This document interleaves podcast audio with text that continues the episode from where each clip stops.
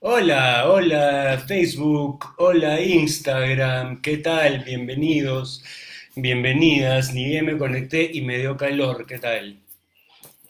Ahí está, bienvenidos, bienvenidas, gracias a todos, todas por conectarse, por las preguntas. Me han hecho un montón de preguntas bien bacanes hoy día. Yo ahora quiero, voy a ponerme a responder ahí de todo. Gracias, gracias. Hola Julio, ¿qué tal? Gracias por conectarte aquí en, en Instagram.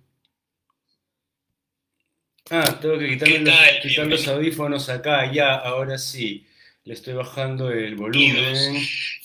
Ya, ahí está. Hola, Julio en Instagram, en Facebook. Tengo a Sol, mi sobrita linda. ¿Cómo estás? Qué gusto, como siempre, qué gusto verte.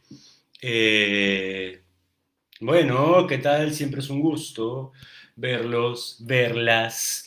Acuérdense de cuando se conectan, por favor cuéntenme de qué parte de Lima, Perú o del mundo o del sistema solar están conectados, por favor. Hola, hola Marianela, Nela, ¿cómo estás? Gracias. Eso, gracias Julio. Si les gusta, mándenme siempre corazoncitos. Hola Alonso, ahí están mis alumnos de Armonía 1. Marianela, Alonso. Acá en Facebook, ¿a quién tengo? Tengo a una persona que veo, a mi suegra Sol, y a nadie más. Cuéntenme cómo están los que se conectan.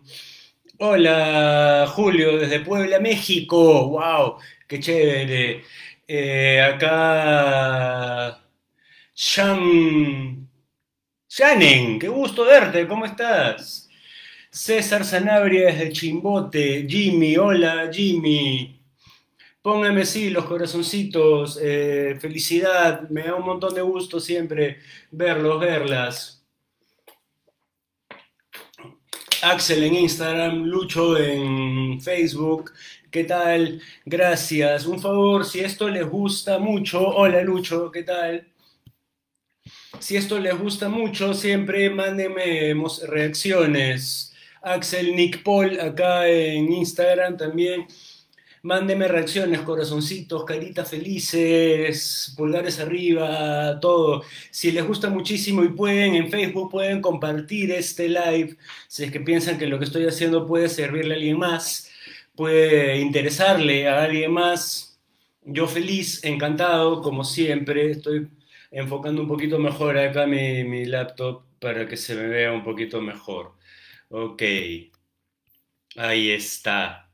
Bienvenidos a todos, bienvenidos a, bienvenidas, bienvenides.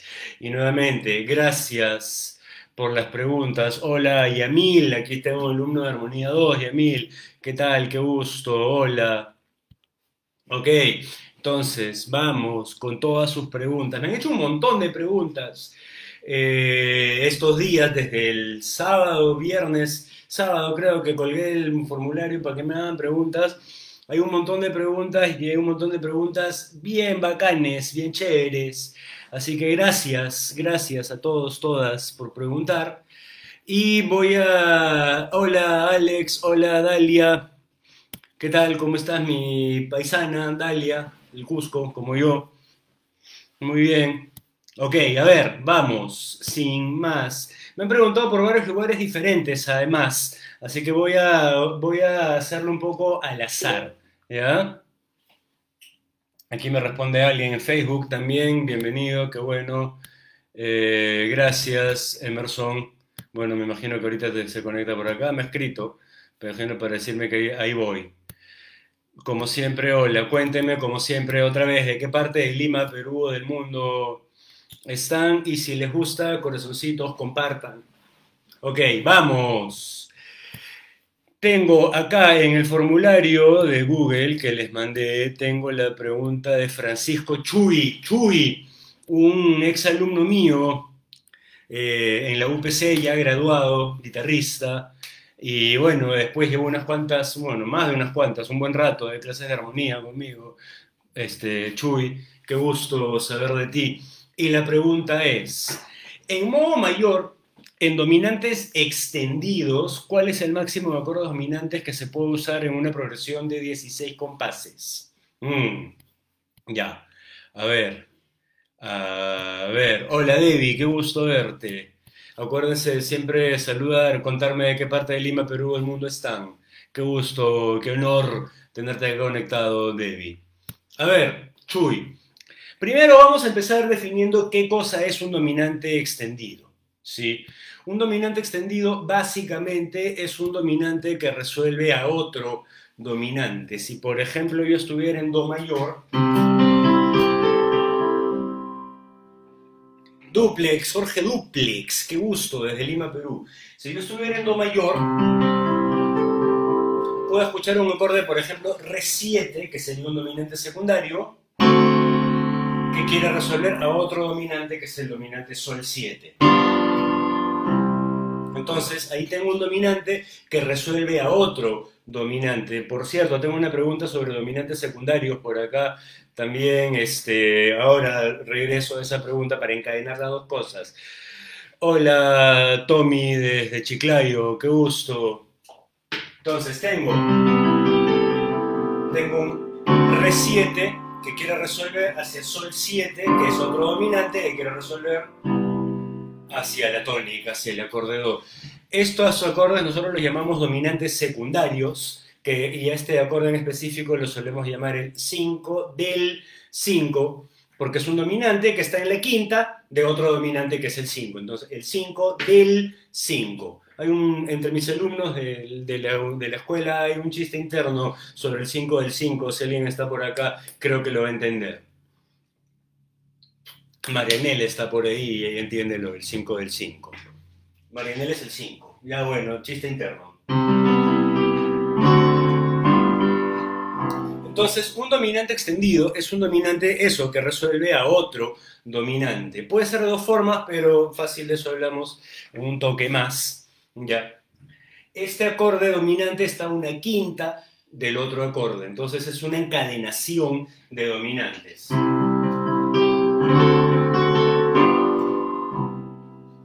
En modo mayor, es lo más largo que al menos en mi experiencia yo he escuchado un, una cadena de dominantes, o sea, encadenar dominante extendido tras dominante extendido tras otro.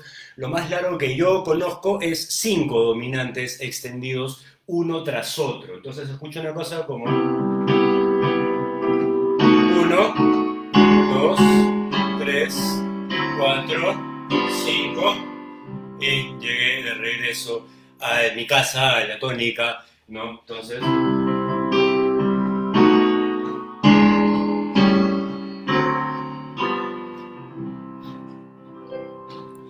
Modo mayor, salud desde Nicaragua. Hola, Jeremy, qué gusto. Nicaragua, qué interesante. Nunca creo que primera vez, qué honor, primera vez que conozco a una persona desde que se me conecta desde Nicaragua. Qué gusto, qué honor.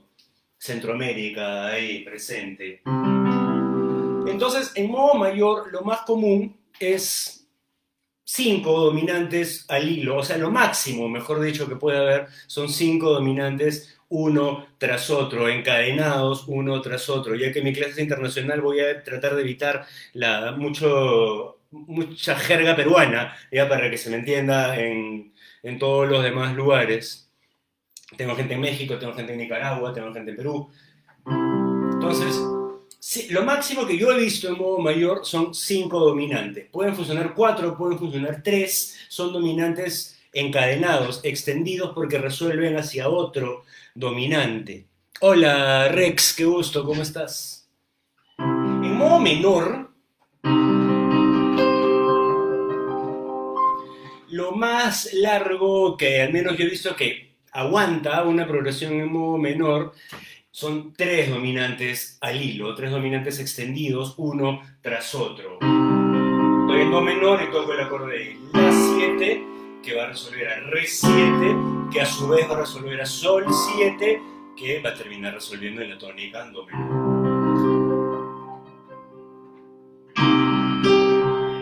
Uno, dos, tres, y llegué al final. Eh, man, también está en Instagram, está en Facebook y está en Instagram, qué gusto. Está por todas partes, Yamil. Omnipresente. Muy bien.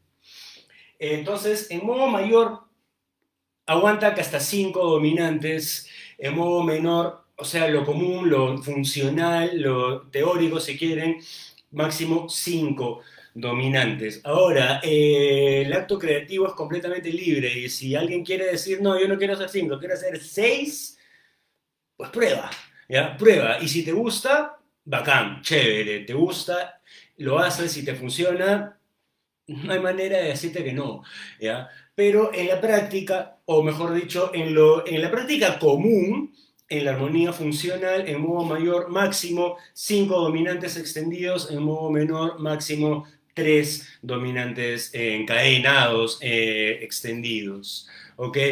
Espero, Chuy, haber respondido tu pregunta con eso. Gracias eh, por la pregunta. Tengo una pregunta similar que me la mandé por acá, yo a mí mismo. Y justo, Broken Piano 2502, me encantaría saber. Ah, aquí está, justo, Broken Piano 2502. Hola, justo estoy a punto de responder tu pregunta. Qué gusto. Me encantaría que me digas tu nombre para no llamarte Broken Piano. Este, Broken Piano pregunta, ¿qué es un dominante secundario y cómo se utiliza? Eh, hola, ¿qué tal? Bueno, yo, yo los llamo género masculino, el dominante secundario, ¿ya? pero me, dominante secundaria en la, terminología clásica, Héctor, qué gusto. En la, terminología clásica se le suele llamar una dominante secundaria, al final es lo mismo, no es para tanto, yo estoy acostumbradísimo a referirme a esto con género masculino, pero en fin, ya, no está mal lo que tú me has dicho, ya, es lo mismo al fin y al cabo. Eh, Héctor, entonces, un dominante secundario o una dominante secundaria es un acorde dominante que está una quinta arriba de otro acorde que no es la tónica. Si, por ejemplo, yo estoy en Do mayor, para hacerlo fácil de entender,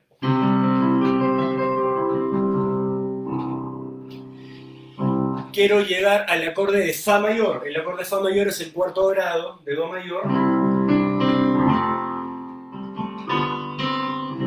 He tocado 1, 4, 5, 1, Hola Marco, ¿qué tal? Hola Kat, qué gusto.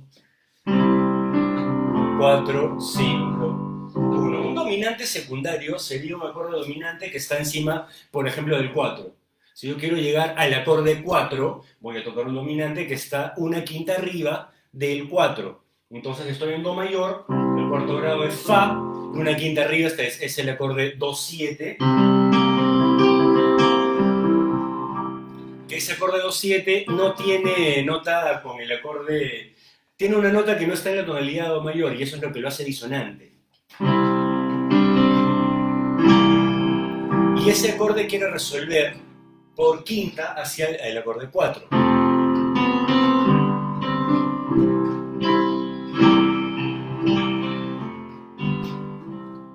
Por ejemplo, y a ese acorde lo llamamos 5 del 4, o sea, el dominante que está a una quinta del acorde 4. Eso es un dominante secundario, o una dominante secundaria, como prefieras. Hay un video que hice hace como un año, un poco más, en mi canal de YouTube, si no me equivoco, sobre dominantes secundarios. Así que si quieres, lo puedes buscar con un poquito más de explicación, pero básicamente lo que te acabo de explicar, Héctor, es eso es. Tú puedes meter un dominante que está en una quinta de cualquier acorde diatónico de cualquier acorde de la escala, el acorde 1, el acorde 2, bueno, el, acorde 3, etc.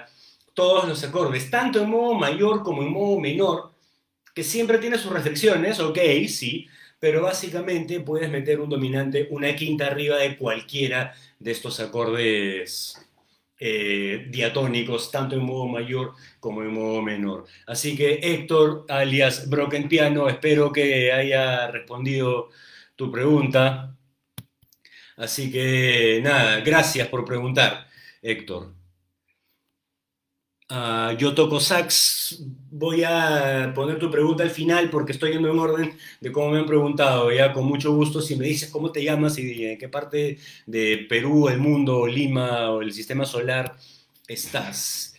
Tengo a Benji, que otra vez la semana pasada también, no hay de qué, Héctor, Broken Piano, encantado de servirte. La semana pasada Benji, MG, me preguntó también y después me preguntó en diferido en este, en este video, después ya no le pude responder porque ya no estábamos en vivo, pero dice, algunos tips para improvisar en formato de trío de jazz, yo toco el piano. Bueno, yo también toco el piano, como puedes darte cuenta. Eh, y para improvisar, Jeremy, te voy a pedir que me esperes hasta el final, por favor, porque otra vez estoy yendo en el orden de que me lo han preguntado, si es que fueras, si es que fueras muy amable, ¿ya? Es que, aunque me gusta lo que me estás poniendo. Eh, ahora, ahora conversamos, ¿ya? Ok, sí. Tips para, para, para improvisar en formato de trío de jazz. Bueno. A ver, el jazz es libertad básicamente. No hay muchas restricciones de lo que hacer. Por ejemplo, yo tengo un cuarteto. Yo toco, ustedes conocen, bueno, los que conocen, Te Pinto Quartet, dentro de muy poquito en plataformas, por cierto. Eh, voy a estar anunciándolo por todas mis redes, por cierto. Pero dentro de muy poquito va a estar en Spotify, unas cuantas canciones del cuarteto. Y cuando me toca improvisar en mí, obviamente el saxofonista no toca, entonces somos en efecto un trío. Eh, a mí, bueno, depende mucho del estilo. Yo soy mucho de jazz contemporáneo, ¿ya? no soy tanto de jazz tradicional, que sí me gusta, pero no es el estilo al que yo, al que yo voy. Me gusta más el eh, jazz contemporáneo. Y en el jazz contemporáneo a veces puedes probar cosas a, veces yo ni siquiera utilizo la mano izquierda al momento de improvisar. Dejo que el bajista y el baterista estén llevando toda la armonía y yo solamente uso mi derecha. Y dejo que la armonía esté implícita eh, en la melodía y entre lo que hago yo y lo que hace el bajista. Y eso, también le da un montón de libertad a, mi bajista, que se llama Diego, que es un fenomenal bajista, zurdo como yo. Toca como derecho, pero en fin, ya. Eh, a veces a mí me gusta mucho hacer eso, me gusta dejar un montón de espacio libre, cosa que les doy un montón de espacio a los demás también para llenar.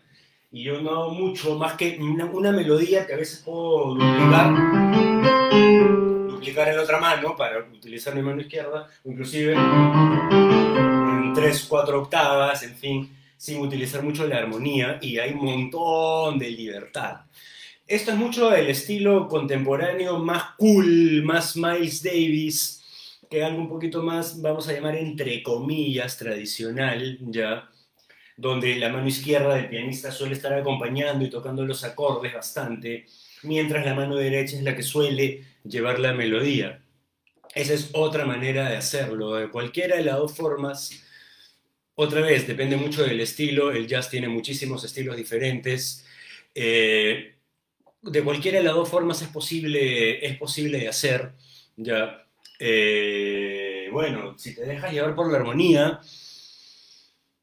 ya está, otra vez en el jazz modal, y eso es otra vez lo que a mí me encanta del jazz modal, y que puede sonar uno o dos acordes y las melodías no aburren, la melodía funciona muy bien, porque es modal, dórico, lidio, tiene un montón de color, así bien, bien, bien cool, bien pocos acordes, un montón de espacio libre, y es mucho parte del estilo que a mí personalmente me gusta mucho, y por eso, bueno, por eso es la música que yo compongo, la música que yo toco.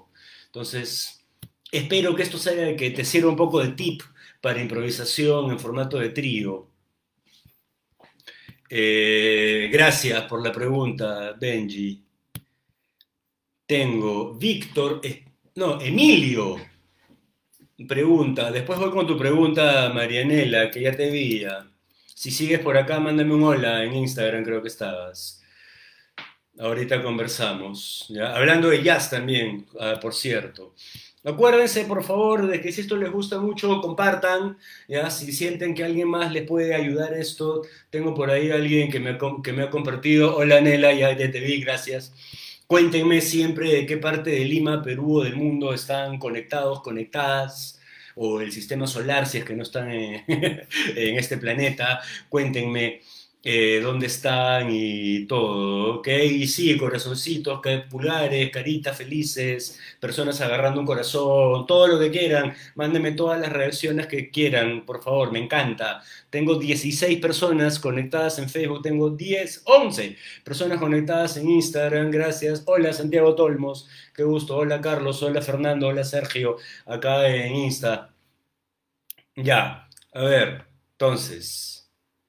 Voy a pasarme a la pregunta de Nela porque estamos hablando de jazz y después voy a regresar a la pregunta de Emilio. Perdón por haberla anunciado, pero es, está un poco más en, lo mismo de lo que estamos hablando. Nela dice, me estaba preguntando qué define el jazz ahora, más o menos a partir de los 70s, 80s, porque antes era swing, pero después ya no. Por ejemplo, Chameleon de Herbie Hancock, ¿por qué sería jazz? ¿Por la armonía? Y un poco sí, un poco sí, la armonía define al jazz, pero tú ponte a comparar el jazz de, no sé, los años 60, como el jazz de John Coltrane, compáralo con el jazz de principios del siglo XX, 1920, las grabaciones de Louis Armstrong, y son muy diferentes las dos cosas. Parece no tener mucho en común. Yo creo que lo que define al jazz es la improvisación, es el espacio libre en que todo el mundo, bueno, no todo el mundo, uno a la vez, por lo general, depende del estilo, uno a la vez toma la armonía del, tema y sobre esa armonía compone encima. Eso es improvisación. Yo agarro la armonía, la agarro en un, no sé, en una partitura X, como por ejemplo, esto es, es una partitura X, no creo que no se ve muy bien, pero es una composición mía. Y sobre eso yo me pongo a improvisar, estoy componiendo instantáneamente, ¿no? Eso es lo que hace un improvisador y yo creo, en mi opinión, que eso es lo que define al jazz. Hay muchos otros estilos que tienen solos, por supuesto, tenemos otros estilos que tienen solos. Tenemos el rock, tenemos el rock progresivo. Aquí tengo a, aquí Julio César en México, que es fan, súper fan del rock progresivo. Eh, y gracias a él yo conozco un poquito más, por cierto, de progre. También tienen solos, pero suelen ser no improvisados, suelen ser compuestos en un solo de rock o de, no sé, de, pop, los solos suelen ser compuestos. O sea, hay una persona que lo escribió o que lo tocó, lo compuso y no se improvisa, no es improvisado. ¿ya? La gracia del jazz, me parece, es la improvisación, uno, la libertad, la gracia de que cada vez que se toque el tema sea diferente. Creo que esa es la consigna de tocar jazz que no se toque exactamente igual, no tengo que leer, bueno, sí tengo que leer de una, de una partitura, sí, pero hay un montón de libertad. Cada vez que se toca, se toca diferente. Eh, y eso es lo que a mí me parece que define más al jazz que a otra cosa. Y Nela me hizo dos preguntas. Esa es la primera, espero haberte respondido, Julio, estás... Y la segunda es, ¿qué define el bebop? Mm, el bebop es un estilo musical, de, es un estilo del jazz de los años 40, segunda mitad de los, más o menos, ya segunda mitad de los 40 en adelante, eh, protagonizado, muy, popularizado por los músicos de Nueva York de esa época, Charlie Parker, este, Dizzy Gillespie, eh, Thelonious Monk, los músicos de la última, segunda mitad de los 40, primera mitad de los 50. ¿ya? En mi opinión, si lo vemos desde un poquito más, de un ojo más de, más de afuera, ¿qué es lo que define el bebop? Es uno, la velocidad. Se suele, el bebop suele tocarse muy rápido, suele ser bien frenético, suele ser bien, bien acelerado, ¿ya? Porque refleja un poco también un tiempo histórico, justo después de una guerra mundial donde han pasado un montón de cosas horribles, ¿ya? Hay un montón de, de énfasis, de romper un montón de paradigmas, ¿ya? Entonces no es lo único, pero es uno de los factores que tiene que ver mucho con el desarrollo del bebop. Uno se toca muy rápido. La armonía suele ser más, este, más agresiva, más experimental.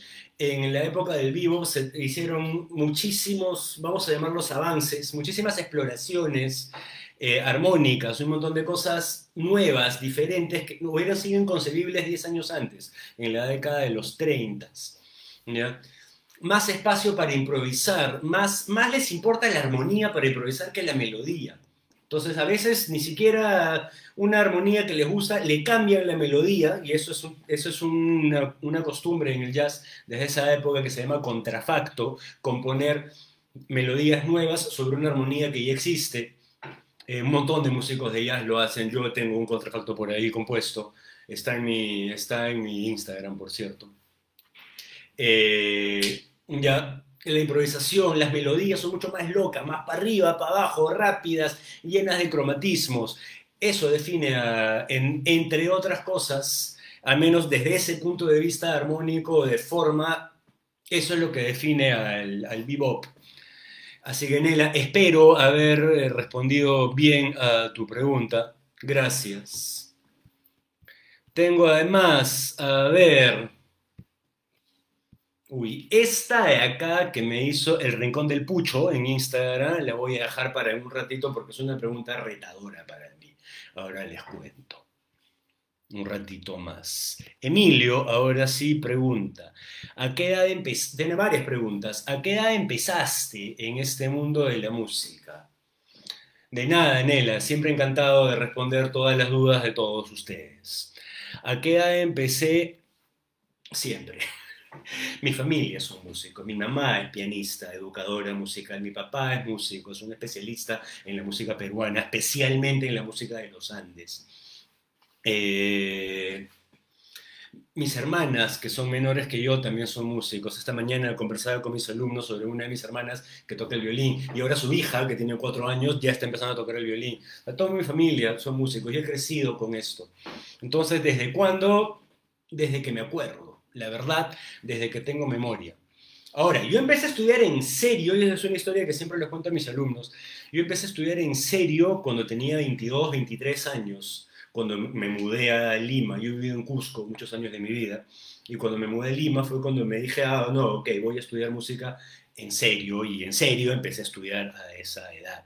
Antes tocaba coqueteaba un poco con la teoría, con la música, pero estudios en serio, en serio, empecé a tenerlos a esa, a esa edad. Hola Rubí, desde México, ¿cómo estás? ¿Qué tal? Pregunta Emilio, estoy empezando en el mundo de la teoría musical. ¿Qué me recomiendas para mejorar en el solfeo entonado? Porque no soy tan bueno. Ok, primero que nada, no te, no te, no te repitas que no eres bueno o buena. eso es un para todos es el cerebro se lo cree. Y al final nos estamos, nos estamos repitiendo que no somos buenos. Y no, no, no lo hagan, ya eso mis alumnos lo saben, cada vez que alguien me dice eso yo siempre les digo no te lo repitas porque no es verdad, ¿ya? al final, ya sé que suena medio hippie, pero es verdad, ya lo que tú te repites es tu realidad, es lo que te crees al final, es lo que creas. Pero si quieres recomendaciones para mejorar en el solfeo entonado, a ver. Mm, bueno, yo cuando armo, cuando entreno auditivamente alumnos, ahorita tengo un alumno que estoy entrenando auditivamente, el, curso de entrenamiento auditivo, empiezo formando la triada mayor. Que, una persona sea capaz de cantar una triada mayor con do movible, do, mi, sol, grave do, mi, sol, en todos los sentidos, do, sol, mi, do, sol, mi, sol, do, do, mi, en todos los sentidos, ya sé que me equivoqué, para arriba y para abajo, que puedan armar una triada mayor. Si esa triada mayor está bien armada, es como el trípode, estoy usando mi celular aquí en Instagram desde un trípode, es como un trípode sobre el que se arma toda la teoría o todo el, todo el modo mayor. Entonces, la triada mayor es lo más, lo más importante. Y una vez que tienes la triada mayor, te pones a armar la pentafonía. Do, re, mi, sol, la, sol. Ahí está Rubí solfeando conmigo. Gracias, Rubí. La tía Rubí solfeando aquí conmigo. En Monterrey, ¿verdad? Sí, en el norte de México. Yo estoy en Lima, Perú. Eh, tengo personas en, tengo alguien en Nicaragua, acuérdense de contarme de qué parte de Lima, Perú, del mundo están conectados, conectadas, por favor. Una vez que tienes la triada mayor y la pentafonía, lo demás se arma solo en realidad, porque la triada mayor otra vez es el trípode sobre el que se arma todo. una vez que está el trípode, digamos que la pentafonía son los brazos. Ya, ya sé que estoy, no se me ve mucho, pero los brazos. La pentafonía vendrían a ser eso, brazos, y ya está. Ya, ya hemos armado todo. Lo mismo con modo menor. Empezamos armando la tríada menor en do movible, do, me, sol, me, do. Una vez que tenemos armada la tríada, igual, poco a poco, con ese trípode vamos armando. El modo menor es un poquito más, más largo porque tiene más elementos, menor natural, menor armónica, menor melódica, ya. Pero esa es la manera que yo recomiendo y como yo trabajo con mis alumnos y como me ha... Hola Claudia, ¿qué tal? Y como a mí, en mi experiencia al menos me sirve, eh, así es como trabajo y así es como recomiendo trabajar eh, el solfeo entonado, que no es otra cosa que reproducir lo que ya tengo en la oreja. ¿no? Entonces, espero haber este, respondido esa pregunta, Emilio. Y tengo una pregunta más de Emilio. Como muchas personas, he escuchado el comentario tonto de la música no te dará de comer, estudia otra cosa. O cosas así. ¿Cuál es tu experiencia con la música como labor? Bueno, eh, si es lo que te gusta, si es lo que, si es lo que amas, si es lo que te apasiona, hazlo. O sea, es mentira. Hola Oscar, ¿qué tal? Es mentira que la música no te va a dar de comer, si no, no habría músicos. Yo soy músico, entreno músicos, trabajo con músicos, enseño, formo músicos desde hace más de 20 años. ¿ya?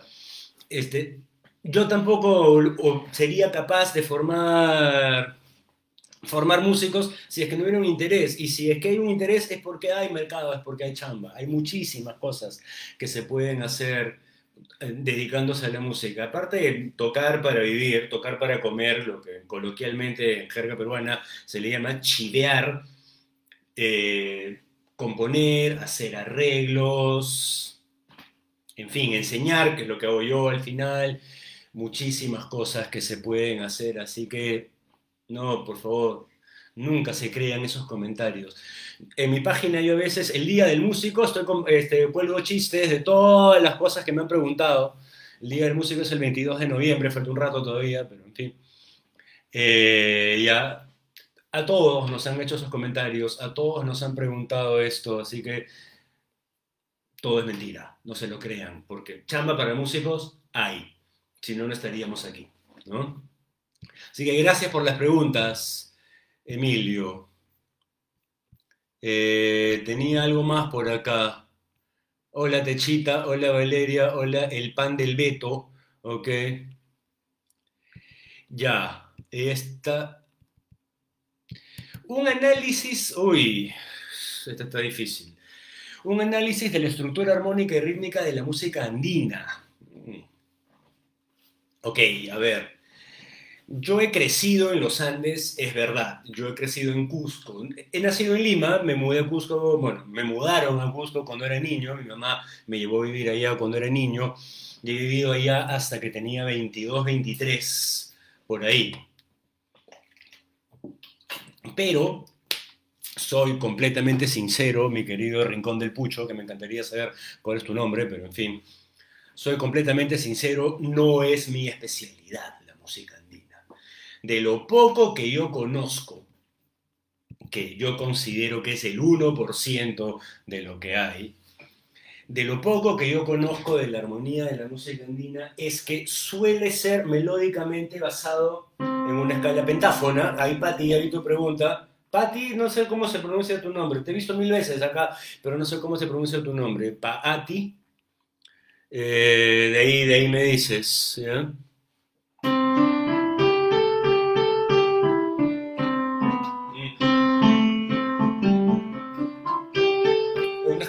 Pentafónica o pentáfona o pentatónica, es lo mismo, son cinco notas. Si bien teóricamente una escala pentáfona, pentatónica puede ser cualquier grupo de cinco notas, en la práctica tenemos dos, la pentatónica mayor, que es la que estoy tocando,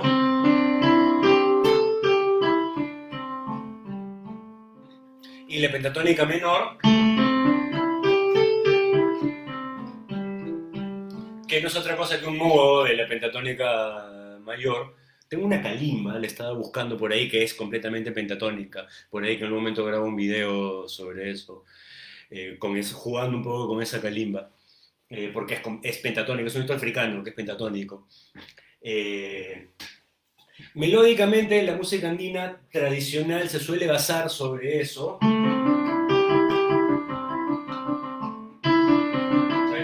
Ahí Dalia.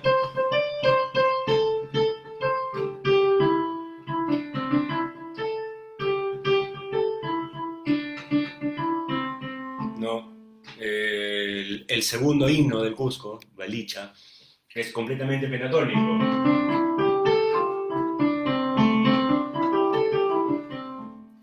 Armónicamente es bien común que la música andina se mueva mucho entre un modo menor y su relativa mayor.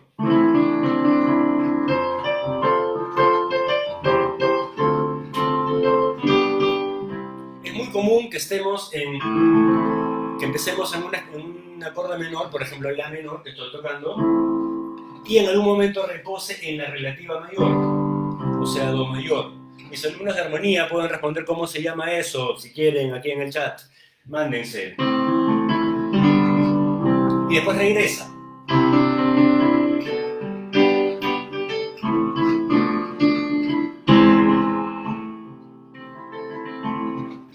Armónicamente eso es bien común en la música andina. Estoy en modo mayor y luego modulo a la relativa menor. Respondí antes que mis alumnos de armonía les gané. Esto no es una competencia, simplemente respondí antes. Eh, va ida, ida y vuelta muchas veces entre un modo mayor y, un modo, y su relativa menor. Estoy tocando un bueno cusqueño, pero en la música de Cajamarca, por ejemplo, el norte del Perú, o en la música ecuatoriana inclusive, o en la música puneña, más al sur todavía, o en, la, Sierra Central, el callejón de, de Huanca, Mantaro, Huancayo, qué sé yo, otra zona Huanca, eso suele ser bien, hasta donde sé, otra vez, que yo no me considero para nada un experto, hasta donde sé, eso pasa mucho en la música andina. De hecho, mi papá es un especialista en la música andina, así que en algún momento voy a hacer una entrevista con él y les voy a pasar la voz de todas maneras. Algún interesado o interesada en aprender más sobre eso, en algún momento haremos una entrevista y con mucho gusto conversamos entre todos. Y más o menos también respondí tu pregunta, Paati, espero que esté pronunciando bien tu nombre. Eh, ¿no? ¿Qué cosa es una pentafonía pentatónica? Y ya, gracias. Ah, tengo una más aquí arriba en Instagram. Sostenidos y bemoles. ¿Qué son sostenidos y bemoles? Ah, ok. Sostenidos y bemoles se le llaman alteraciones. Alteraciones porque cambian el sonido de las notas. La nota Do, por ejemplo, cuando le pongo un sostenido, ya no es Do, es Do sostenido. Ah, ahí estás, Rincón del Pucho. Me encantaría que me digas tu nombre, por favor, acá por el chat en Instagram. Ponme, tu nombre aquí, por favor, para, para no decirte Rincón del Pucho y llamarte por tu nombre, por favor. Ah, Rincón de Pulcho. Yo había leído mal. Perdón. me acabo de dar cuenta. Bueno, pero ya. Eh, sostenidos, bemoles. Un sostenido. Paul, ok. Paul. Aguanta. Paul de Cusco. Paul de Tote en el año 2000, 2001? No, no. Sería muy divertido volver a encontrar con... Bueno, no sé. Eh, un sostenido, ¿qué es lo que hace? Sube un semitono, una nota. Por ejemplo, si tengo Do, Do sostenido, está un semitono más arriba. Si tengo Sol, Sol sostenido, está un semitono más arriba. Y el bemol baja un semitono cualquiera de las notas. Si tengo mi, mi bemol está un semitono más abajo. Si tengo la, la bemol está un semitono más abajo. Esos son sostenidos y bemoles. No me acuerdo quién preguntó acá en el chat. Eh, no me acuerdo quién preguntó la verdad, pero ahí, ahí, ahí espero, espero haber respondido. Jeremy decía, podemos combinar los dominantes extendidos en el modo mayor también en menores. Por supuesto que sí. Lo que he puesto Jeremy acá en el chat me parece bien interesante, aunque la verdad yo personalmente no utilizaría los primeros dos que tú pusiste, Jeremy, o Jeremy asumo, ¿no? Espero que me, que me digas si si es, que estoy pronunciando bien tu nombre también. Eh, y ya. Gracias a todos, a todas, a todes por haberse conectado. Eddie, les puedo pedir un favor, un, dos favores. Uno, que si esto les gusta mucho, pónganme corazoncitos, pónganme manitos pulgares arriba, pónganme todo. Y si, y si piensan que esto le va a servir a alguien más, compartan. Me encanta llegar a más personas, me encanta que, nada, que me pregunten y servir cosas. Pero estas dos preguntas que acaban de poner aquí arriba en, Instagram, dice lo de, estamos en intervalos, ¿cuándo tengo que llamar sostenido cuándo tengo que decir bemol? Pues depende del intervalo y de la nota en la que empieces. Una cuarta justa no es lo mismo que una tercera aumentada, por ejemplo. Depende del contexto. La tercera mayor de si bemol no es la misma nota que la tercera mayor de la sostenido. Por ejemplo, ahí depende un poco más de la teoría y sería un toque largo responder un poco más a la un poco más largo a esto. Y Robin Sarmiento, te voy a pedir por favor que te guardes esa pregunta sobre armonía negativa para la próxima semana, porque esto lo vamos a hacer todas las semanas. La próxima semana va a ser un poco más tarde, pero ya, ya les anuncio. Eh, porque me voy a demorar en hacerlo y prefiero responderte bien con la respuesta preparada. ¿ya? Así que como siempre, días antes, tipo unos tres o sí, unos tres días antes, viernes, sábado, eh, anuncio por historias y por redes, por Facebook, por Instagram, eh, que cuando voy a volver a hacer este lunes de pregunta, bueno, sí, lunes, pero la hora ya se les anuncio más adelante.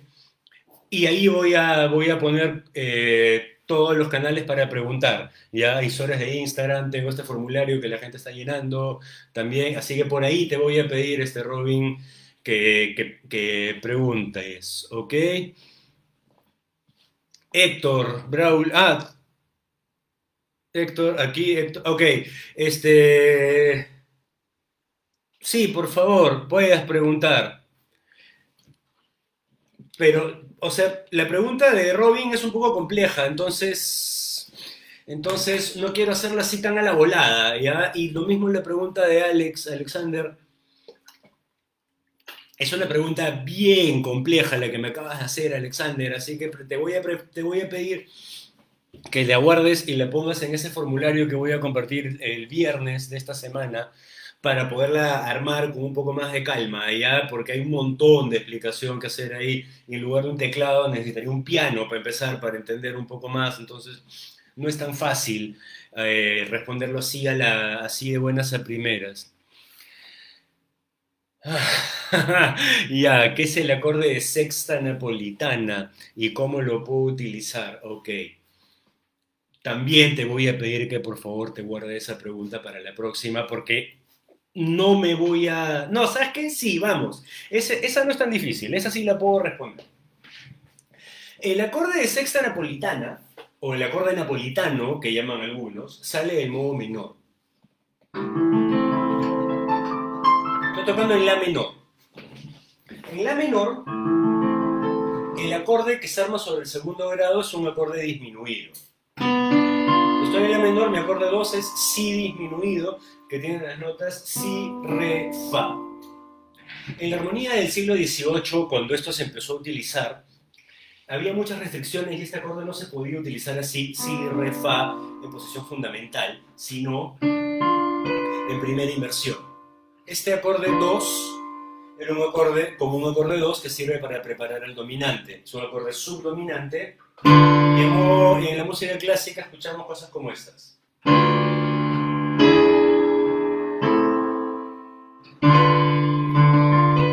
acorde 2, es un acorde 5 con séptima, y llego al acorde 1, que es el acorde en el que quiero resolver. Mucho del desarrollo armónico del siglo XVIII-XIX se puede resumir en qué pasa si una nota la subo o la bajo un semitono. Mucho del desarrollo armónico, aunque no lo crean, mucho del desarrollo armónico del siglo XIX, de XVIII-XIX, eh, se, básicamente se basa en qué pasa si esta nota la cambio por esta otra. Esta nota la subo un semitono. Entonces, en lugar de tocar un si disminuido en primera inversión, re, fa, si, le baja un semitono al si, lo cual se convierte en una tríada si bemol. Si bemol, re, fa. En primera inversión. Entonces...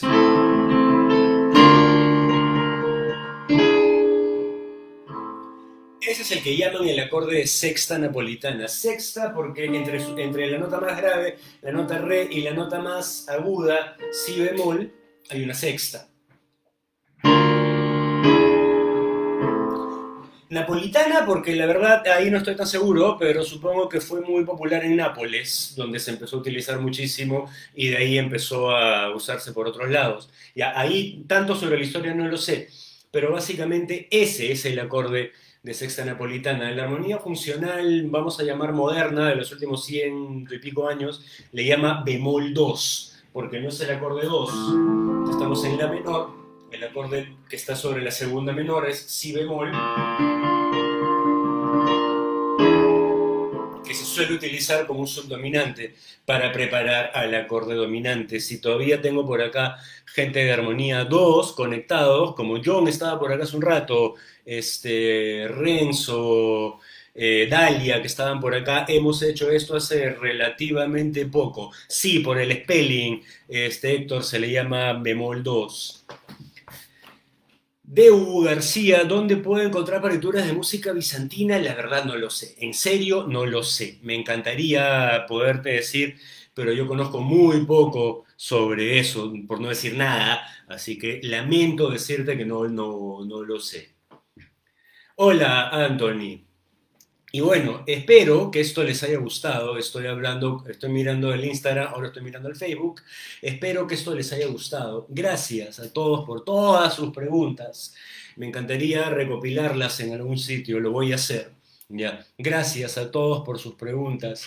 Gracias a los que recién están llegando. Esto va a quedar grabado, como siempre, en Instagram. Va a estar en mi IGTV, en Facebook, bueno, acá en la página va a estar todo. Así que gracias, gracias, gracias a todos por sus preguntas. Otra vez, si esto les ha gustado mucho, pongan un montón de reacciones, corazoncitos, eh, pulgarcitos arriba, caritas felices, todo, ¿ya? Eh, compartan esto si creen que a alguien más le puede interesar todo lo que hemos hablado hoy día. Y nada, gracias, otra vez, gracias por sus preguntas, gracias por permitirme hacer lo que a mí me encanta hacer, por darme la oportunidad de conocer más también esas preguntas que me han hecho ahora, que les he dicho que les voy a responder la próxima, voy a estudiar para poder responder mejor y no darles una respuesta tan a la volada como lo haría si es que lo haría ahorita. Ya, así que gracias por esa oportunidad también de aprender yo un poco más para servirles a ustedes. Así que gracias a todos. Gracias aquí en Instagram, gracias acá, gracias acá en Facebook por permitirme hacer lo que a mí me encanta hacer. Y nos vemos la próxima semana. Ya comunico por, por aquí, por las redes, a qué hora va a ser el lunes de preguntas de la próxima semana. Así que nuevamente, gracias, muchas gracias por haberse conectado, gracias por haber venido, gracias por permitirme hacer lo que a mí me encanta hacer y nos vemos la próxima.